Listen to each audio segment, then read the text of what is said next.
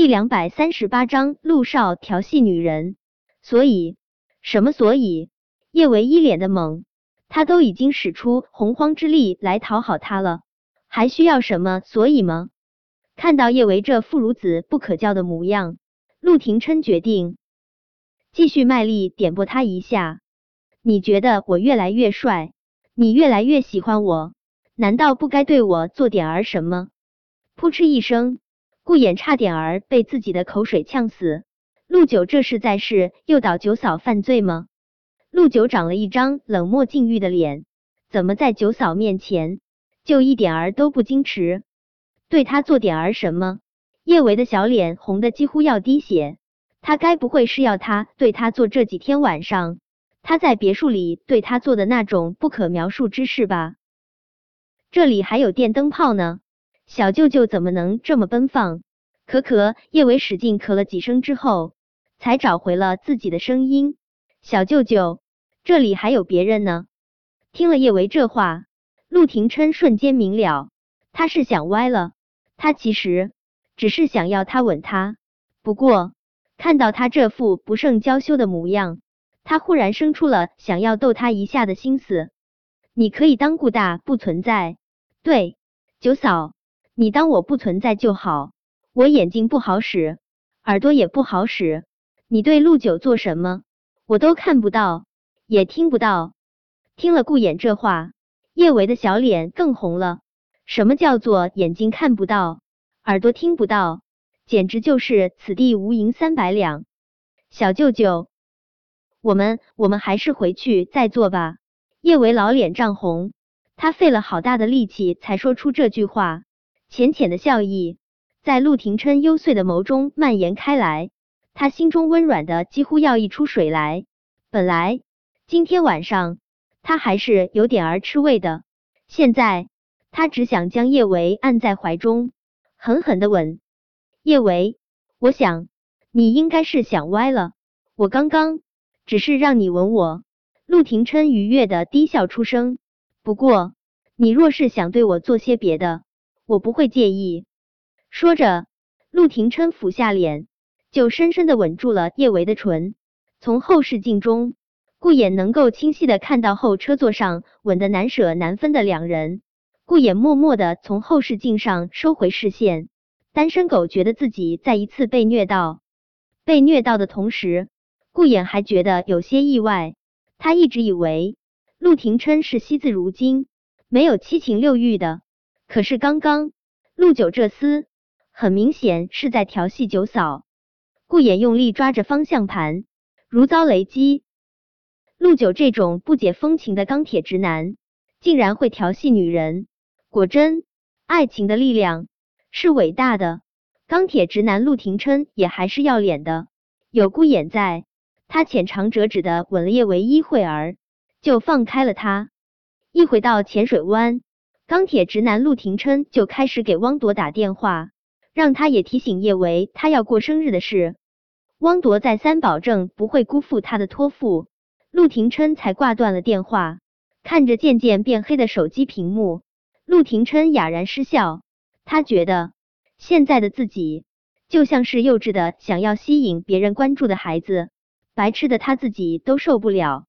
可是怎么办呢？真心喜欢一个女孩。再成熟的男人都会变成愣头青的模样，更何况他是真的情窦初开啊！叶维在陆廷琛的房间做的第一件事情就是拿出手机上网。今天的事态在网上发酵的挺厉害的，开始不少网友都在网上骂他，尤其是叶安好的粉丝，那副义愤填膺的模样，似乎是恨不得将他撕碎。但是后来。随着吴磊说跟叶安好等人双至飞的视频传到网上，不少网友也对叶安好发出了质疑声。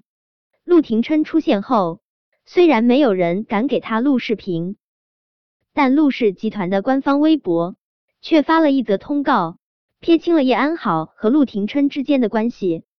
这条信息无疑将叶安好推入了极为尴尬的境地。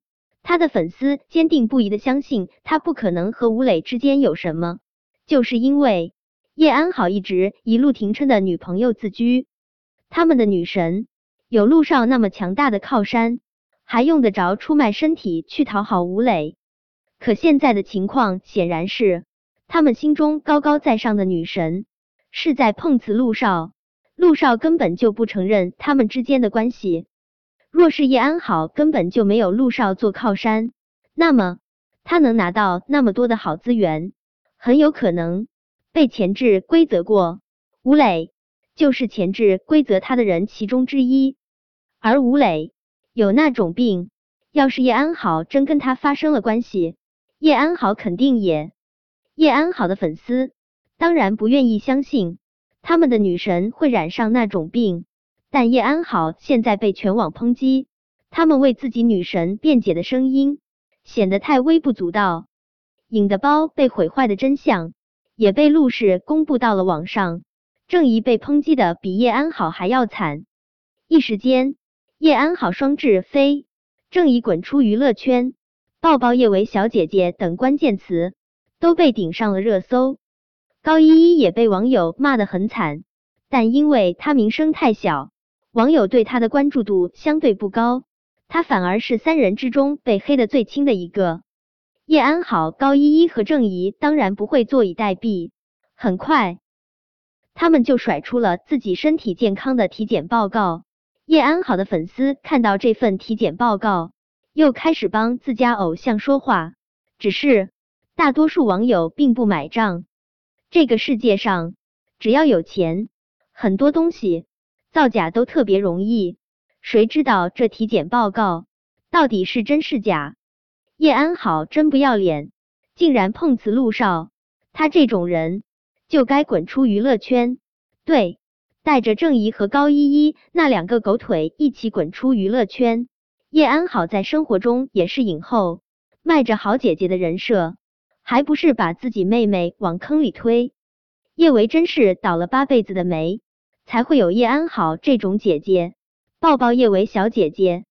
看着网上的评论，叶维控制不住轻笑出声。叶安好啊，我看你起高楼，看你宴宾客，终有一天我会笑着看你楼塌了。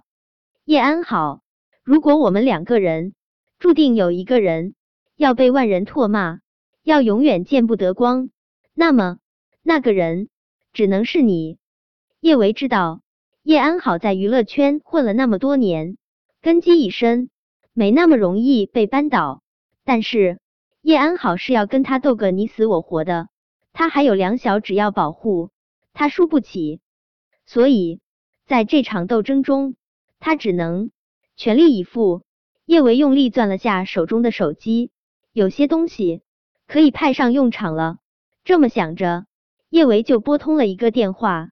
本章播讲完毕，想提前阅读电子书内容的听友，请关注微信公众号“万月斋”，并在公众号回复数字零零幺即可。